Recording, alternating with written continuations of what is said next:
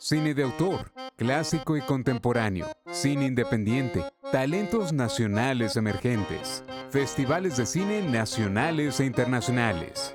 Todo esto es Cinemática, un podcast dedicado a mover el cine a través de las voces de tres amigos con distintos perfiles, el cinéfilo, la literata y el técnico.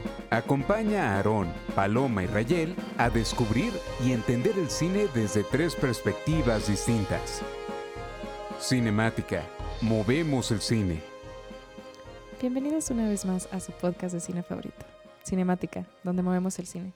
Mi nombre es Paloma y conmigo se encuentran el cinéfilo del grupo Aarón y el técnico Rayel. Una vez más estamos juntos en persona y muy contentos de grabarles este episodio tan divertido que va a tratar sobre nuestros gustos culposos. ¿Cómo están chicos? Bien, bien. Un gusto estar de nuevo con ustedes en la Ciudad de México, justamente. Por eso van a escuchar el, ruidos de la ciudad, porque estamos aquí desde un balcón grabando su podcast de cine favorito. Y pues nada, es, justamente va a ser un, un episodio bastante fresco, ¿no? Sí, yo creo que pues, diferente a lo que hacemos, ¿no? Yo creo que nada más vamos a, vamos a sentarnos y hablar un poquito de, pues, de cosas de, del pasado, no sé, cosas que, que dan nostalgia, pero bueno, Ajá. básicamente eh, el, el episodio de hoy se trata de los gustos culposos eh, en el cine, que bueno, todo el mundo los tenemos y pues bueno, a esos vamos. Y bueno, a mí me gustaría empezar con mi gusto culposo de cajón, que es The Room de Tommy Wiseau, que creo que es de muchos también, ¿no? Es, es de los cinéfilos así como su, su gusto culposo de cajón, porque, no sé, tiene tantos momentos icónicos, se ha hablado tanto de esta película. De hecho, pues James Franco, que ahorita está en un tema legal, pues hizo, este, pues un tributo, ¿no? Una película de Disaster Artist. Y con- que hizo bastante, un muy buen trabajo, la hizo un buen, verdad. traba- James buen trabajo haciendo Sí. el papel de Tommy Wiseau, pero bueno, justamente, Ganador del Globo de Oro. ajá, el gra- Sí. ganador del Globo de Oro. Y que creo que justamente The Room habla sobre este amor al cine que todos tienen, como que el hacer una película con los pocos recursos que tengas, pero hacerlo y que es malísima, pero se ve que es honesta, ¿sabes? En Con su- mucha su- pasión. ¿no? Exactamente. Y los actores incluso está, está- están, este, no sé, eh, se, se comprometen. en Él sus sobre todo, el sobre personaje todo. principal es, Exactamente. es icónico. De hecho, hasta hacen eventos de, de Rom donde lanzan cucharas, porque hay momentos que, que lo ameritan y, y bueno, o sea, tienen sus fans. Entonces, es como este tipo de películas serie B que a mí me encantan. Y, y- y bueno, que, que también para mí la serie B justamente es lo más natural del cine. O sea, es nada más agarrar una cámara y grabar, güey. O sea, es todo. Totalmente. Yo quiero hablar de mi gusto culposo número uno. Va a ser. Bueno, voy a hablar de este director que todo el mundo conoce, M. Night Shyamalan. Uf. Es un director que pues cambió el rumbo del cine en los noventas con sus famosos plot twists o giros de tuerca. ¿Quién puede olvidar, o sea, la verdad, la primera vez que vieron Sexto Sentido y descubrieron que Bruce Willis estaba muerto? O, sea, o en la película de la aldea que descubres que Sí. los monstruos son los Ah, líderes de la aldea claro. y que en realidad viven aislados de la civilización. Pero bueno, esas películas son clásicas y buenísimas. Yo voy a hablar de otra película del director que tanto los críticos como la audiencia odian y yo amo. Estoy hablando de la película Lady in the Water con Bryce Dallas Howard y no sé por qué me encanta y la defiendo mucho. Me sentí muy identificada con los arquetipos de los personajes. Em, creo que es una buena película. No, no entiendo por qué tanto odio El hacia hate. ella, el hate. Eh, a mí me gusta, me gusta mucho verla. La he visto varias veces y aún sigue gustándome. no, no entiendo por qué. También cuando, cua- eso me pasó cuando vi The Happening con Mark Wahlberg, que Sí, no The pasa. Es- sí. Es otro nivel también de... que yo entiendo que en The Happening no pasa nada, pero, pero eh, no sé por qué. Happening no pasa nada. Sí, pero me, me gusta, me gusta y la defiendo. Y mucha gente me dice, pero es una basura, es una basura de película. Y yo digo, es que no la entendiste, güey.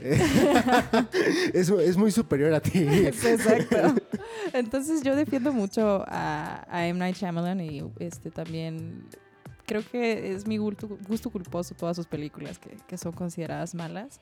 Y, y, pues también por eso recomiendo tanto su serie eh, The Servant eh, en Apple TV. Sí. Este, sí, entonces M. Night Shyamalan, soy fan.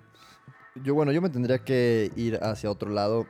eh, me tendría que regresar a- acá a México y pues tendría que admitir que pues nosotros los nobles Ujú. es una de esas películas. Eh, bueno, tanto por, yo creo que la, el Vox Populi, por así decirlo, ¿no? O sea, que es como está tan clavado en nosotros. No es nada nuevo. Ya habíamos visto muchísimas películas de este formato, ¿no? De que los ricos eh, terminan siendo pobres y, hay, y siguen haciendo y siguen haciendo. De hecho, Es hasta... una fórmula, es Sí, una sí, fórmula. sí, Ven la fórmula que les encanta. Les De hecho, en- Nosotros Nobles es una remake de es, eh, El Gran Calavera de Buñuel, güey. Entonces, pues sí, Sí. el... Pero lo que voy a decir de nosotros los nobles, que estoy de acuerdo contigo, Rayel, es que el guion no está mal. No está mal. O sea, no, No. no está... eh, No está mal el guion. o- La película, pues sí, es tu típica película dominguera. Bueno, y es que nosotros los nobles, yo no la podría poner en la misma categoría que las películas como de Marta Higadera, de, de Omar Chaparro, de Aislinn Derbez. Eh, porque yo creo que sí se cocina diferente, ¿no? Y yo creo que también fue un parteaguas para, para muchos, tanto para, la- para Carla Souza como para Luis Gerardo Méndez. Y, y bueno, también para Club de Cuervos, que fue, quieran o no, fue la primera serie latinoamericana de Netflix. Sí, sí. Sí, de acuerdo. Y que justamente sigue la misma fórmula, ¿no? De Nosotros Nobles. Exactamente. De hecho, Gabriel Arraki comentaba que qué sería de Javi Noble si comprara un equipo de fútbol. Esa fue la premisa para crear Club de Cuervos, ¿no? Entonces ahí sale ya Chava Iglesias, pero básicamente es el mismo personaje. Chava Iglesias y Javi Noble es prácticamente lo mismo. Y bueno, hablando de, de malos trabajos, o, más bien, o sea, películas que parecen malas, pero que tienen una muy buena producción, quiero hablar de esta película que se llama Machete, Ah, con Oh, el Dios icónico Danny santo. Trejo. y Robert que- Rodríguez, que sí. a mí me encanta cómo, cómo se generó esta película, la génesis de la, de la película, ¿no? O sea, todo empezó porque Quentin Tarantino, cuando sacó la película de Grindhouse con Robert Rodríguez, no sé si recuerdan que sacaron este como un feature de todas las películas que, que iban a salir como de serie B. Entonces, entre ellas estaba Machete, ¿no? En los comerciales de Grindhouse. Entonces, Robert Rodríguez se tomó en serio esta película e hizo la película completa, ¿no? Entonces, eh, puso en el elenco pues a muchas muchas este, personalidades grandes como Steven Seagal, Michelle Rodríguez, incluso pues Robert Doni- de, De Niro, ¿no? Que- Alexa Vega también. Alexa Vega. Eh, Sofía Vergara. Sofía Vergara. Exactamente. Incluso Lady Gaga, creo que es en la Sí, segunda sí, parte. sí, exactamente, ¿no? Y sí. Mel Gibson. Machete Entonces, Kills. sí. Entonces, Machete es como, no sé, es, es algo que me encanta de Robert Rodríguez, que, que siempre hace como estos personajes tan fantásticos, pero tan fuera de la realidad, pero que tienen que ser como así, no sé, no, o sea, como, como súper irrealistas y, bueno, que, al final se que es parte del exploitation film, ¿no? De, como el exploitation o American exploitation que fue muy famoso en los 70s. Entonces, esto es lo que me encanta de Machete y que al final pues es, una buena película, pero con una gran producción. Bueno, y yo eh, termino mi gusto culposo con esta franquicia de películas que se llaman Final Destination, que tratan obviamente este, de este grupo de jóvenes, usualmente en una situación específica, que uno de ellos logra no morir Ajá. o, este, ¿cómo se dice? Eh, evadir a la muerte. Evadir a la muerte, muerte, sí. exacto. Entonces, a partir de, de ese evento, pues la muerte lo- los persigue a él y a su grupo de amigos y alguien tiene que morir. Entonces, todo, todo, todo, todo los puede matar en cualquier momento. Hasta un vaso de agua, todo lo puede matar. Y no sé por qué, pero me encanta ver estas películas. Sí, Las amo, sí. me fascinan y siempre que termino de verlas, termino con mucho miedo de que a todo me puede matar. Todo te puede O matar. sea, que cualquier cosa, siempre pueden haber accidentes eh, que se provocan en todos lados y me encantan. Y, y quiero comentar que esta franquicia fue creada por Jeffrey Reddick, que es muy interesante cómo empezó esta fra- franquicia, porque él escribió un spec script para los eh, expedientes X. O sea, esta idea iba a ser para un episodio del- Mm. de los expedientes X, que no se lo compraron y entonces él empezó a hacer una franquicia y terminó haciendo todas estas películas. Pero, pero sí, estaba para, para los, los expedientes X. Yo, Sí. yo, a mí lo que me gusta es de la dinámica que tienen estas películas, porque una vez que ya viste una, ya, ya sabes qué esperar de las otras cinco, ¿no? Y, Exactamente. y- pero es una dinámica muy divertida porque eh, casi casi hasta haces apuestas, ¿no? Si la estás viendo así como que con tus amigos o algo así, vas a decir, ok, ¿quién se va a morir primero? O- Eh, ¿Y cómo ¿quién- se va a y morir? ¿Cómo se va a morir? Y, y quién es el que va a sobrevivir, ¿no? Exacto. Ya en algún momento, bueno, siempre hay como este preámbulo de que es el evento, ¿no? Que el evento es el que marca eh, la- lo que sigue de la película, ¿no? Sí, me en acuerdo caso mucho de, de- de- de que, de que no se sube un eh, avión. eh, uno es un avión, Ay, uno es está una, buenísimo. una montaña rusa, Claro, eh, sí. Hay uno es una, una una que me traumó que es de la piscina, güey. La piscina. Ay, Sí, sí, que porque te puede succionar. Entonces es como Buenísimas, para mí. buenísimas, son buenísimas, son Sí. gustos culposos. Si no las han visto, véanlas. Sí, sí, sí. Increíbles. Yéndome a otros gustos culposos, yo creo que es, es difícil, pero me tendría que ir ya directamente con alguna de las películas de Adam Sandler. Uf. Ufas. Eh, Y, y aquí yo creo que podemos escarbar y podemos seguir Sí, escarbando, sí, ¿no? sí. No, no, yo, creo que se acaban. que podemos hacer un episodio especial de Adam De Sandler. Adam Sandler, de ¿no? todas las De- de películas. Que películas. son malísimas, pero te encanta verlas. Sí, ¿no? Sí, o sea, sí. ahí sigues viéndolas, ¿no? Y que cuando las pasan en el canal 5 de que de repente estás así como que, no sé, comiendo, preparando algo, pues la dejas y la, y la sigues que a viendo, veces ¿no? Adam Sandler es el mismo personaje en todas. En ¿no? todas. Exactamente. sí. Neurótico, Sí. tonto. A mí me encanta. Yo, yo, yo voy a decir que eh, Anger Management Sí. eh, me encanta, me fascina y creo que es una buena película. pero Yo- Yo amo, o sea, bueno, particular, no, no, ¿no? no la odio, pero Jack and Jill me encanta porque pusieron a Al Pacino creo que en el su peor momento, porque es haciendo un comercial de, de Dunkin' Donuts, pero como Don Cochino. Y, y es como creo que el declive de, de- de la, la carrera de Al Pacino, ¿sabes? Bueno, no, pero no, no, no podemos bueno, decir bueno, declive, o sea, ¿no? bueno, ah, lo rescató Martin Scorsese Sí, ahora con, con Irishman. The, Irishman, Sí, pero sí, ya era el declive. que, que increíble regreso también. Sí. Sí, totalmente. Sí. Pero bueno, yo, yo creo que lo que les, les iba a comentar de, de- de Adam Sandler es que sí, o sea, tienes que tener como que las razones correctas, ¿no? Pero a mí algo que sí me dio un poquito de, de tristeza, y no quiero hablar de- específicamente de alguna película, pero sí eh, cuando mucha gente empezó a considerarlo ahora sí, por fin, como un actor de verdad por Uncut Gems. Sí. ¿Y qué es lo que pasa? Eh, es- luego, luego, después de hacer Uncut Gems, hace esta película que... eh, la del Hallo- de esta de Halloween, que híjole yo creo que es yo creo que para mí para mi gusto es la peor que ha hecho no y pero tú comentabas algo de que eh, él lo, lo hizo lo hace a Sí, de propósito hecho, no O sea, Adam Sandler.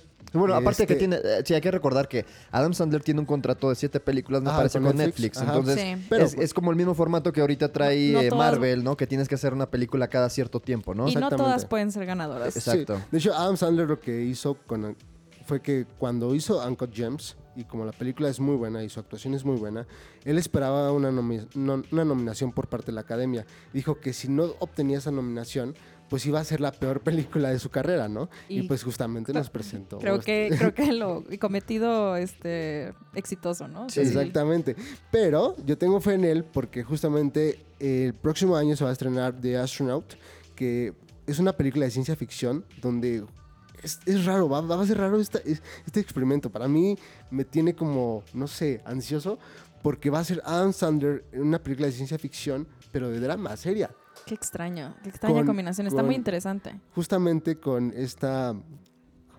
Habíamos comentado, bueno, no, pero ahora que lo mencionas, no, habíamos comentado que siempre es interesante ver actores de, de comedia hacer este salto al drama, ¿no? Y hay, y hay muchos. eh, no- Jim no- Carrey, Jim Carrey, Jim Carrey. eh, también Sacha Baron Cohen, Sí. por ejemplo, ¿no? Y de Adam hecho, Sandler. Y creo que bueno, bueno, Adam, Sandler, Adam Sandler, bueno, nada más. En Uncut Gems. Nada más en No, Uncut pero Gems. también en No, Punch Drunk Love Sí, cierto. de, de- de Paul Thomas Anderson. Ah, Exacto, o y hace con, muy con- buen con- trabajo con que no me digas que Spanglish, porque esa no cuenta. No, esa no bueno, cuenta. Ahí iba por ahí, pero también. eh, Sí, bueno, pero eso fue como que un intento fallido. Sí, Ujú. no, pero les digo, vamos a darle otra oportunidad a, a Adam Sandler con Spaceman y de hecho va a actuar con Karen Mulligan y Paul Dano, entonces... Se ve buena, se ve se ve buena y interesante. se ve la verdad. interesante. Yo, yo creo que ya sería tiempo, ¿no? O sea, de como... Vamos, o sea, a, a este punto yo creo que, bueno, no quiero hablar porque no, obviamente no conozco a esta persona, o Adam Sandler, pero no quiero hablar de, de- de- de ese, de ese tipo de cosas. Pero pues bueno, ya un punto en tu carrera, ya como que qué es lo que, qué es lo que sigue. Y, y bueno, si ya es conocido por este tipo de, de comedias, pues ya también, también sería interesante, como mencionas, ¿no? Hacer algo, atreverse a hacer algo diferente. Ya el dinero no creo que sea un factor. Entonces, ya qué es lo que sigue, ¿no? Yo creo que sí tendría que buscar un poquito como que por, por su legado, vamos a así Sí, decirlo. creo que Claro. sigue ciencia ficción. Drama con Carey. Mulligan. Vamos a ver, ahí- ahí- yo creo que ahí va su nominación. Ok. Pues bueno, esto fue más o menos algo de los gustos culposos. Eh, podríamos hablar de esto por horas y horas, pero hay menciones honoríficas. Eh, yo- a mí me gustaría decir eh, una... eh, bueno, es que dices que es buena, pero a la vez... El guion es, buen- es buenísimo, pero igual... A mí se me hace que es un gusto culposo, especialmente porque es una película considerada de chavas. Eh, Mean- yo me tendría que ir por Mean Girls, Chicas Pesadas. Eh, Pero que- Chicas Pesadas es buenísima película. Sí. sí, pero bueno, esa es la lista, por eso lo mencioné, es la lista honorífica. No vamos a entrar mucho en detalle, pero bueno, es Sí. una de ellas. ¿Qué otra, qué otra Yo, yo pondría eh, Cheque en Blanco. Cheque en Blanco. Disney, pues que, que haría un, un chico con un millón de dólares. ¿no? Claro, Sí. pero, pero ahora hay que recordar, hay que recordar, yo creo que esas películas no se tocan, ¿no? Como tanto, Bueno, tanto como Los Patos, como todas esas, eh, Space eh, Jam, Space Jam claro. o, o, eh, Pesos son de Pesados. nostalgia, son de nostalgia, infancia. entonces la sigue viendo uno porque son, son, son factores de nostalgia, ¿no? Aunque también, fíjate que pasó esto muy interesante, ahora con la serie esta nueva que salió de Los Patos, eh, la verdad me entró un sentimiento horrible porque ya ves a los patos, a los, a los niños que eran los patos en los noventas y hoy los ves y hacen una, hacen, están en dos episodios del no- de la nueva serie de los patos en Disney Plus. Y hijo, bueno, te, te pones a temblar un poquito, ¿no? Porque dices tú de que ya Ha pasado está- bastante Ha pasado ¿no? Y es bastante lo, es lo ¿no? mismo que, que están volviendo a hacer los Rugrats. Sí. Ah, sí, sí, sí, pero Sí. cambiando No, todo. Cambiando todo. Hablando es de terrible, sí, terrible, ¿no? Hablando del woke, ¿no? Que ya este, oye, eh, yo creo que yo creo que tendría que hacer un hashtag que diga de justicia para Ulises, ¿no? Porque básicamente desaparece el personaje de Ulises, que es el papá de Exacto. Phil y Ahora ahora, la la mamá es es lesbiana. Sí. Y, y- y eso, es- eso es algo muy lamentable porque precisamente había un análisis, de verdad, había- yo vi por ahí vi un análisis este, de maestría de cómo, de cómo eh, los personajes, desde, desde aquellos entonces, los personajes femeninos de Rugrats son los que llevan la, la serie. batuta, La o sea, son muy y fuertes. Y además, eh, la mamá de, de Phil y Lily eh, te- tenía todo el control en esa relación. era- era y una era una, relación era una mujer muy fuerte. Muy fuerte, hasta la, la camisa esta que usaba, ¿no? Con el, el- con el singo. De- de símbolo era, femi- era una mujer feminista. Una mujer y entonces feminista. ahora eh, están negando. Pero igual esa- todos, igual todos. O sea, pónganse a ver eh, la mamá de Angélica, era la que llevaba ahí todo el, todo el negocio. Perra eh, empoderada. su- totalmente, totalmente. ¿no? Sí. Y, y bueno, entonces te digo, la- yo creo que sí, lamentablemente va a cambiar para mal. No creo que el mercado, o al menos eh, pues la audiencia que están tratando de conseguir, seamos nosotros que crecimos con esas películas. Es la nueva Eh, perdón, sí, generación. películas y series. Eh, sí, yo creo que sería ya tal vez intentar a la nueva generación. A Pero ver si les funciona, ¿eh? A ver si la les nueva funciona. generación también va a ver esto como algo muy forzado, ¿no? Sí, O sea, va- que- va- siempre creo va que pero no yo va a creo que- pegar. y, y no se les, y no se van a identificar Exacto. tampoco. Sí. Pero bueno, ya veremos, ya veremos qué sucede. Hay, hay, viene mucho de eso, hay que recalcarlo, ¿no? Como que ahorita la industria sí está agarrando a los millennials como de donde les gusta que los agarren, ¿no? Porque por eso hemos visto películas como Power Rangers, hemos visto Mortal Kombat. Mortal Kombat, Mortal o sea, Kombat. todo, todo está regresando, ¿no? Hasta de Sí. hecho van a sacar una película live action de las chicas superpoderosas que, híjole, pues también, eh, también Live creo.